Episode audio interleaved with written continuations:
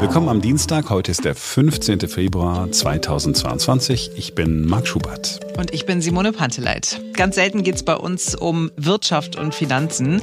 Heute aber schon werden wir uns wohl darauf einstellen müssen, dass die Inflation zu einem Dauergast wird. Unser heutiger Gast sagt, ja, es steht zu befürchten, dass tatsächlich alles teurer wird. Dann haben wir noch ein ganz kurzes Statement von Professor Klaus Stör. Das liegt daran, dass ich eine Aussage von Karl Lauterbach, das ist die, die ihr gestern im Podcast hattet, aus der Anne Will-Sendung, äh, doch noch mal irgendwie so ein bisschen hin und her äh, geschoben habe in meinem Gehirn und äh, sie hat mich doch irgendwie noch beschäftigt. Da gibt es also ein ganz kurzes Mini-Update. Und wir gucken nach Neuseeland, wo man Demonstrationen auflösen will mit Musik, die alle richtig scheiße finden.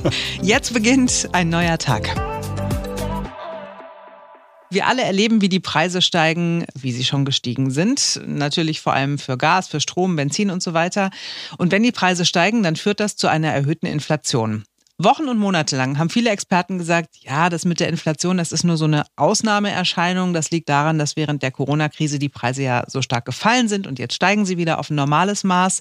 Das wird schon bald alles gut. Und dann haben wir aber erlebt, dass die Inflation doch etwas länger da geblieben ist und sie wird vielleicht auch noch länger bleiben. Immer wenn die Inflation besonders hoch ist, sind Notenbanken angehalten, die Zinsen anzuheben, denn wenn es teurer wird, sich Geld zu leihen, dann wird weniger investiert und das führt dann dazu, dass die Nachfrage nicht mehr so groß ist in bestimmten Bereichen und so sinkt dann auch die Inflationsrate. Also jetzt mal ganz vereinfacht erklärt. Der Ökonom Dr. Daniel Stelter ist jetzt unser Gast. Er hat seinen eigenen Podcast BTO Beyond the Obvious 2.0 und er sagt, die Zeit der niedrigen Inflationsraten und möglicherweise auch die Zeit der niedrigen Zinsen ist vorbei. Hallo Daniel. Hallo Marc. Die Inflation wird zum Dauergast, hast du äh, gesagt. Ähm, erklär mal warum. Also das Risiko ist in der Tat groß, dass die Inflation zum Dauergast wird. Zum einen, weil sie politisch gewünscht ist. Man denke an die CO2-Abgaben, man denke an die Maßnahmen im Rahmen des Klimaschutzes. All das ist teuer und all das schlägt sich auf die Preise nieder. Und hinzu kommt die Alterung der Gesellschaft, also auch demografische Faktoren, weltwirtschaftliche Faktoren wie ein Rückgang der Globalisierung und natürlich auch die Politik der Notenbanken.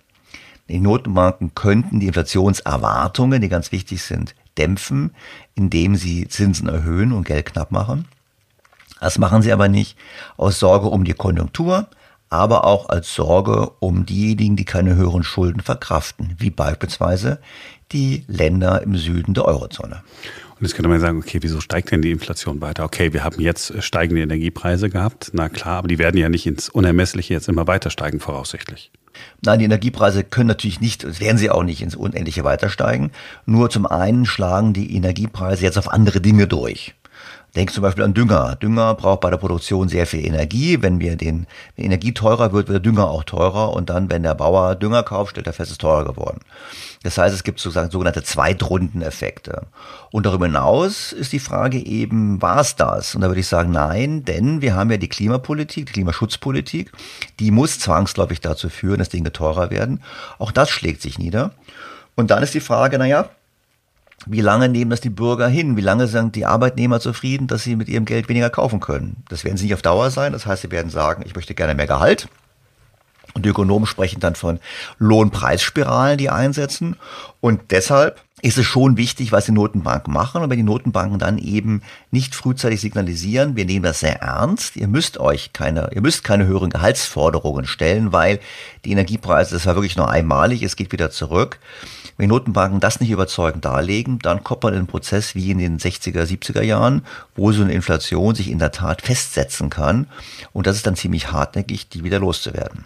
Also wenn ich das ganz einfach sagen kann, dann müssen wir uns entweder darauf einstellen, dass wir eine höhere Inflation haben als in den vergangenen Jahrzehnten oder ich muss mit steigenden Zinsen rechnen. Ähm, ja, im Kern, im Kern am Ende mit beidem. Nicht? Also wenn die Inflationsrate wirklich nachhaltig ähm, anzieht, werden die Zinsen auch steigen, die Nominalzinsen, aber es geht ja vor allem um den Realzins, das heißt um den Zins, den man bekommt nach der Inflation.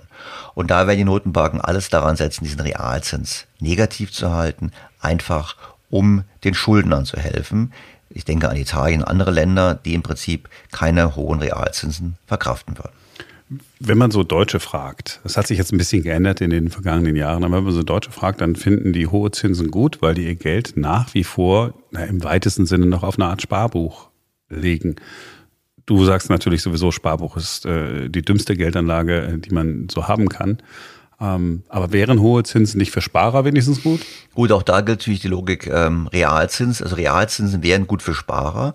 Und ich gebe dir mal ein Beispiel. Wenn wir seit 2010 normale Zinsen gehabt hätten, dann hätte jemand, der heute 10.000 Euro gespart hat, 15.000 Euro. Einfach, weil er sein Geld angelegt hätte und dem Zins und dem Zinseszins, also dem Zins, den er auf die Zinsen auch bekommen hätte in den letzten Jahren, hätte er nicht 10.000, sondern 15.000 Euro. Das heißt, er hat schon mal 5.000 Euro weniger, weil es keine Zinsen gab. Und jetzt kommt die Inflation. Und wenn wir 5% Inflation haben, dann dauert es etwas mehr als 10 Jahre und diese 10.000 Euro haben nur noch einen Wert von 5.000 Euro.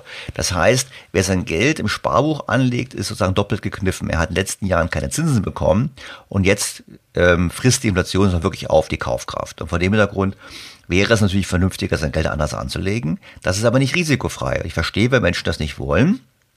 Sie sagen, sie können das Risiko nicht tragen, dass morgen die Aktien einbrechen und dann habe ich auch nur, nur 5.000 statt 10.000. Nur, alles spricht dafür über längere Frist, wenn man so eine Perspektive hat von längerem Zeitraum, auch bei der Altersvorsorgung, spricht sehr viel dafür, eben nicht das Geld auf dem Konto zu lassen, weil da ist der Verlust garantiert. Wenn man hingegen kostengünstig das Geld in Aktien beispielsweise anlegt, global im Aktienfonds, dann ist die Chance nicht schlecht, dass man real, also dass man zumindestens einen Kaufkrafterhalt hat über die nächsten Jahre. Nochmal, Börsen können deutlich einbrechen. Das ist sicherlich eine Gefahr. Deshalb sollte man es dann natürlich nur tun, wenn man einen entsprechenden langen Zeithorizont hat. Also jetzt nicht denken, komm, ich habe noch äh, drei Jahre bis zur Rente, ich investiere jetzt mal, ich kaufe mir ein paar ETFs, sondern das gilt dann nur für Leute, die A, dann auf das Geld nicht wirklich angewiesen sind und dann nochmal 10, 15 Jahre Zeit haben, um zu sagen, okay, jetzt habe ich eine Vermögensvermehrung, jetzt kann ich damit wirklich was anfangen. Richtig, wobei ich natürlich sagen würde, ich würde sagen, jemand, der in drei Jahren Rente geht, hat ja noch eine Lebenserwartung, die noch ein paar Jahre dauert. Insofern würde ich dann auch, hängt davon ab, wie viel man hat, aber ich würde sicherlich nicht hingehen und würde jetzt sagen, deshalb lasse ich alles auf dem Konto. Man kann auch da das Geld vernünftig anlegen, aber entscheidend ist dabei eben auch auf die Kosten zu achten und sich nicht von den Banken irgendwelche teuren Produkte ähm, sozusagen verkaufen zu lassen. Ja, und jetzt hättest du früher wahrscheinlich gesagt, naja, ähm, investieren in Immobilien, zumindest ein Teil des Geldes, äh, ist eine sehr, sehr gute Idee. Aber als normaler Mensch, wenn du Normalverdiener bist, dir, wenn du dir heute eine Immobilie holen willst, hast verloren. Ich meine, das alles, die Preise sind so enorm gestiegen. Na gut, also zum einen sind Immobilien natürlich schon teuer, teuer geworden, aber muss natürlich dazu sagen, ähm, es gab immer Phasen, wo Immobilienpreise auch gefallen sind. Und wenn wir uns Deutschland anschauen, angesichts der demografischen Entwicklung, angesichts der Auflagen, die kommen für Immobilieneigentümer von Seiten der Politik mit Blick auf den Klimaschutz, ähm, würde ich persönlich sagen, es spricht nicht alles dafür, dass Immobilienpreise immer weiter steigen, die können auch wieder fallen. Und wenn jemand jetzt sagt, na, ich möchte aber ganz gerne auch was mit Immobilien machen, gibt es ja auch da eine Möglichkeit, sein Geld zu investieren in Immobilienaktien oder in sogenannte Real Estate Investment Trusts, das ist im Prinzip eine Art Immobilienfonds. Und wenn man dann eben aus Deutschland rausgeht und das global sieht und eben in global, solche global anlegenden Fonds investiert, dann ist es eine gute Beimischung. Jetzt sein ganzes Geld als Klumpenrisiko in eine Immobilie in Deutschland zu stecken, ist sicherlich nicht eine gute Idee. Und die Familie, die jetzt noch kein Eigenheim hat, die hat dann in den nächsten Jahren erstmal keins, bis sich irgendwas ändert, was wir aber alle nicht vorhersagen können. Das ist richtig. Und zum anderen muss ich dazu sagen, diese Familie, wir wissen ja, dass Leute, die Immobilien besitzen, ähm, vermögender sind als die, die keine Immobilien benutzen.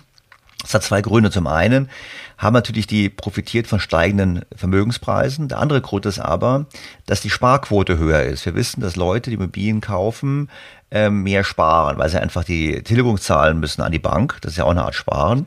Das heißt, die Familie, die heute äh, kein Haus kaufen kann oder keine Wohnung kaufen kann, die zur Miete wohnt, die sollte aber genauso sparen, als hätte sie ein Haus. Dann kann sie auch entsprechend Vermögen aufbauen. Und wenn man das dann macht mit globalen Aktienfonds beispielsweise, die kostengünstig sind, dann muss das keine schlechte Strategie sein.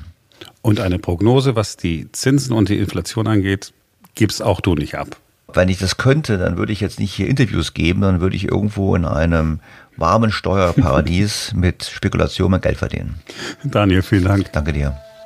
In der aktuellen Episode von Daniels Podcast geht es ausführlicher um Inflation und vor allen Dingen um Zinsen. Werden sie steigen? Ist wirklich interessant. Den Link findet ihr in den Show Notes oder geht in die Podcast-App, die ihr sowieso immer benutzt und sucht nach Beyond the Obvious oder Daniel Stelter.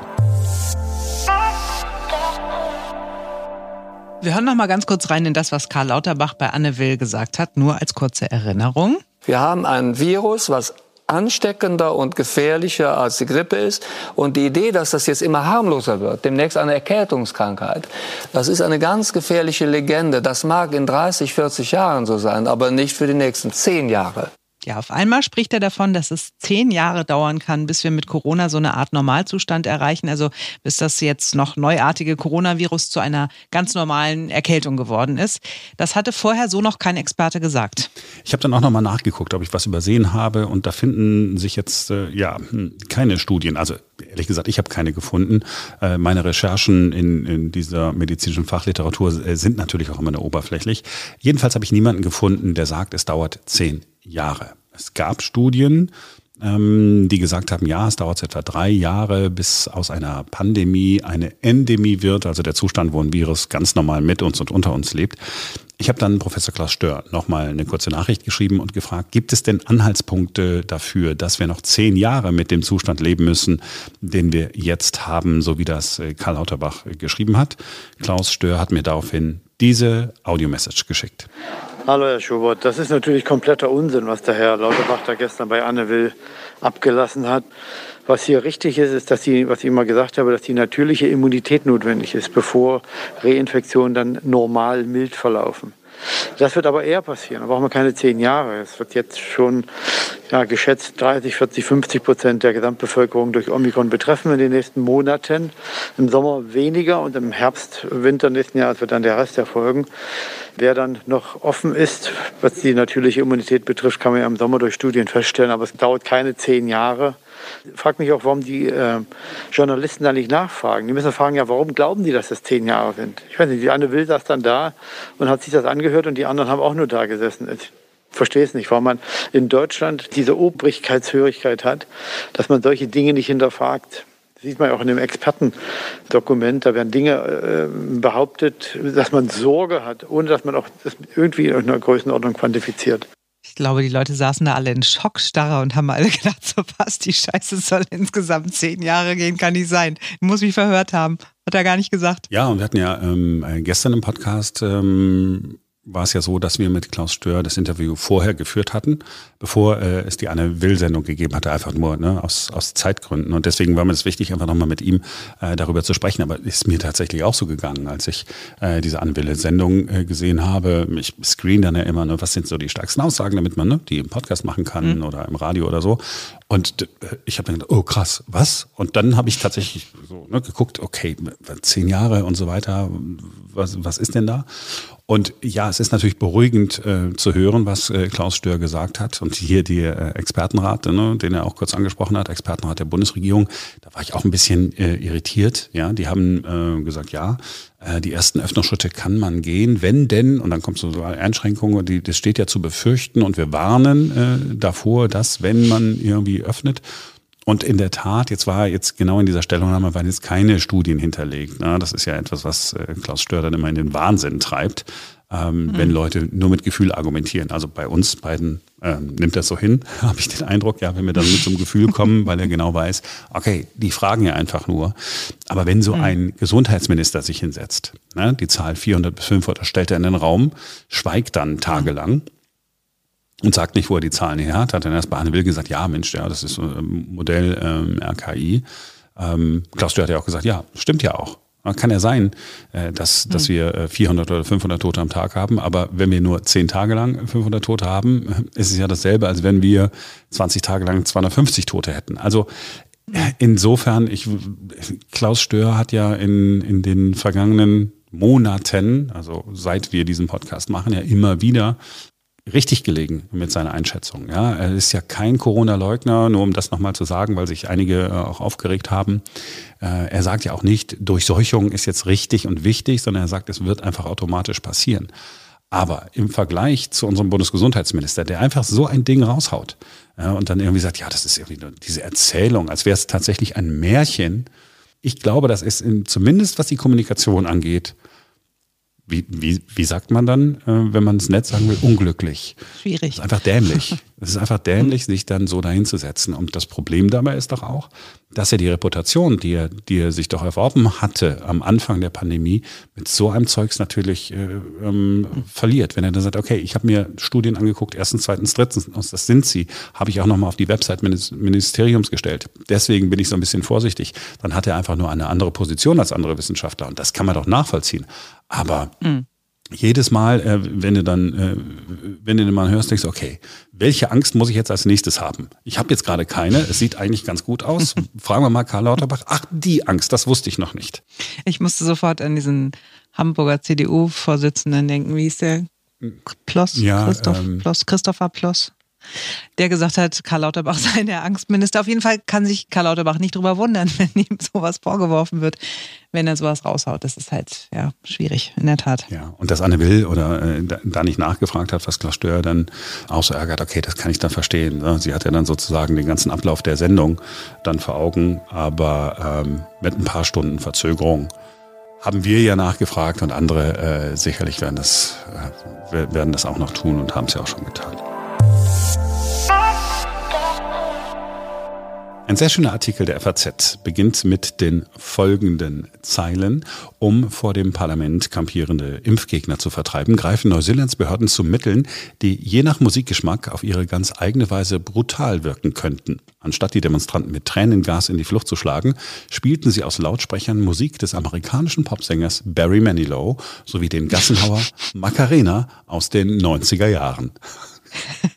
Die Idee ist geil. Die Idee ist super. Also neu, diese Neuseeländer sind auch äh, neu. Und ich musste als allererstes daran denken, dass ich mal eine Doku gesehen habe bei Arte oder so über Schallkanonen.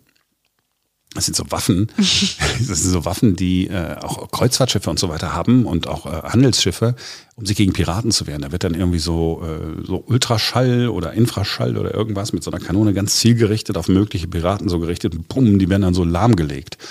Und äh, genau auf diese Art und Weise funktioniert dann äh, auch diese neuseeländische Idee. Und in der Redaktion natürlich, nachdem Marie-Louise Bress äh, dieses, äh, diesen Artikel geteilt hat, ging natürlich sofort die Frage um, okay, welcher Song wäre es denn für mich, der mich dazu bringen könnte, ein Protestcamp zu verlassen, wenn ich denn in einem wäre?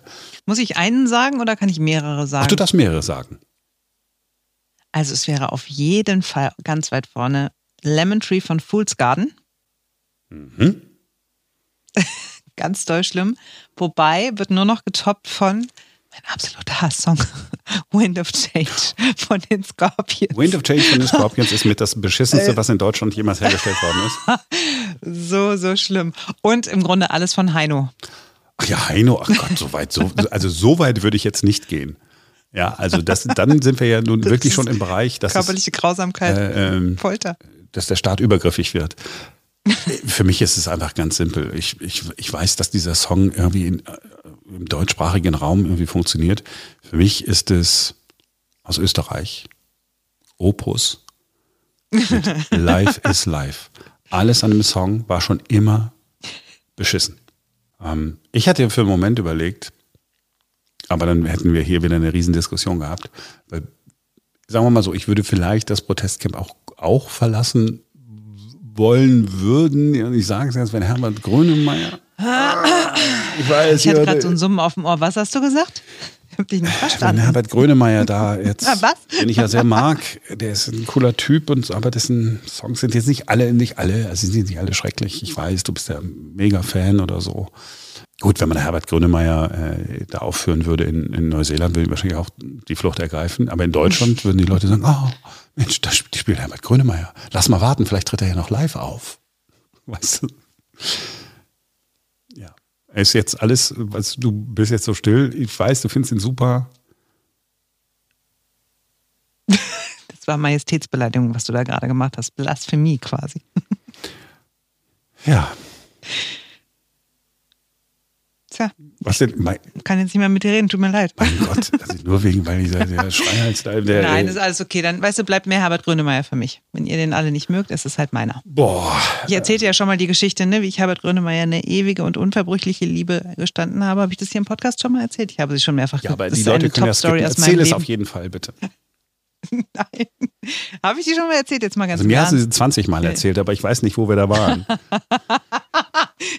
Wahrscheinlich war auch Alkohol im Spiel. Wahrscheinlich. Naja, ich bin ja ganz lange schon Herbert Grönemeyer-Fan. Also wirklich schon seit meinem zehnten Lebensjahr, als ich meinem Papa die Bochum-Kassette aus dem Auto geklaut habe. Und äh, das wurde immer schlimmer und immer schlimmer und immer, also auch weil mein Love Interest Christoph äh, Herbert Grönemeyer-Fan war, das hat es dann nochmal befeuert. Jedenfalls, ich war vor ungefähr 19 Jahren ein Jahr lang zu Hause, äh, Elternzeit mit meiner Tochter. Herbert Grönemeyer hatte seine Villa in der Nachbarschaft. Ich bin jeden Tag dran vorbeigelaufen, durch den Park und wieder zurück. Jeden Tag an seinem Haus zweimal vorbeigelaufen. Die habe ich noch nie in meinem ganzen Leben gesehen. Und alle anderen Menschen um mich herum haben erzählt, ach, ich habe ihn da gesehen und beim Bäcker und im Sushi-Laden und in der Bank und so weiter und so fort. Meine Freundin, meine beste Freundin äh, Katrin hat ihn in der U-Bahn gesehen, in London, mit seiner Musik auf dem Ohr. Jedenfalls, mhm. nach vielen, vielen Jahren, treffe ich Herbert Grönemeyer bei einer Veranstaltung, gehe hin.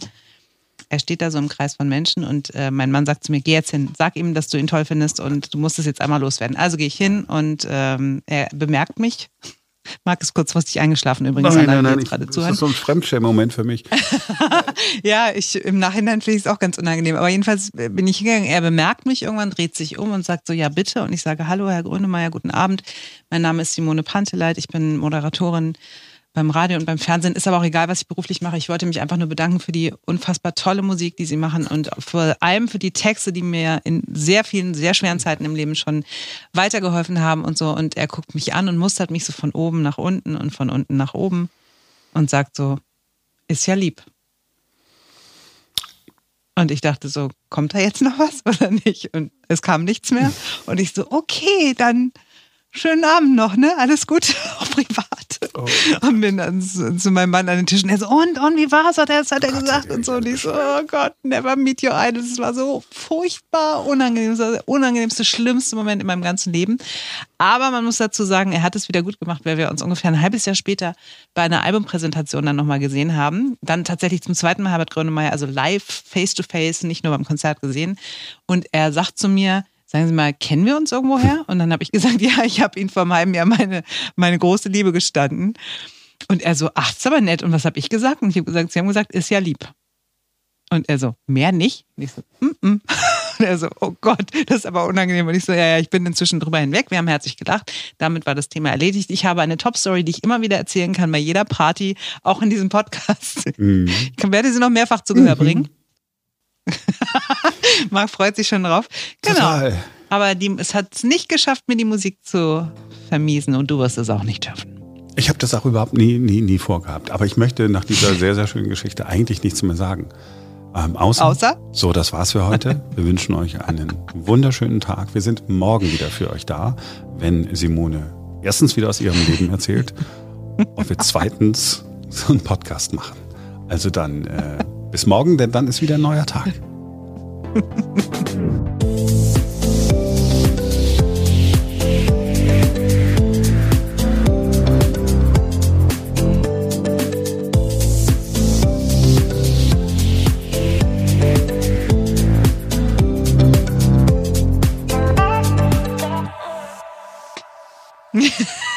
Alles daran ist ganz schrecklich für mich. Das ist. Das stimmt. Im Nachhinein finde ich es auch ganz schrecklich. Aber ich kann wenigstens über mich lachen. Ja. Weißt du, ich meine, ich war ja auch noch sehr jung damals. Ja, du lachst über dich, aber ich schäme mich für dich. Das heißt, wenn es dir gut geht, ist das ja schön, aber du musst auch an mich denken. Aber guck mal, so habe ich lauter schöne Geschichten gesammelt und irgendwann erzähle ich auch nochmal die Top Story mit Bradley Cooper. Oh. Ja, aber bitte nicht gleich morgen, echt. Lass den Leuten nochmal jetzt. Brauche ich mal ein bisschen. Ich kann ja nie nur skippen. Ah, der Simone kommt wieder mit. Ach du Scheiße, nicht, dass du nicht mehr. Mal skip. Du hättest ja jetzt auch sagen können, nee, haben wir schon gehört, Simone, vielen Dank. Und ich hätte sie nicht erzählt. Du hast mich dazu aufgefordert. Du wolltest das so. Das ist auch so, das ist so eine Frauennummer. Wenn ich dann nämlich jetzt gesagt, wenn ich gesagt hätte, nee, erzähl mal lieber nicht, dann ist ja okay, dann erzähle ich es nicht. Und dann äh, hätte ich fünf Jahre lang gehört, ja, ich durfte ja, ich darf ja nichts Persönliches erzählen von mir. Das stimmt nicht. Ich erzähle dauernd Persönliches von mir und ich hätte tatsächlich gedacht, ich habe sie ja schon mal erzählt bei das irgendeiner Gelegenheit. So wie ich auch dachte, wir haben schon mal über den Valentinstag gesprochen. Wir haben auch über den. Aber wir werden auch nächstes Jahr wieder über den Valentinstag sprechen. Wir wiederholen einfach immer in einem Jahr alles und so und das merkt dann einfach keiner.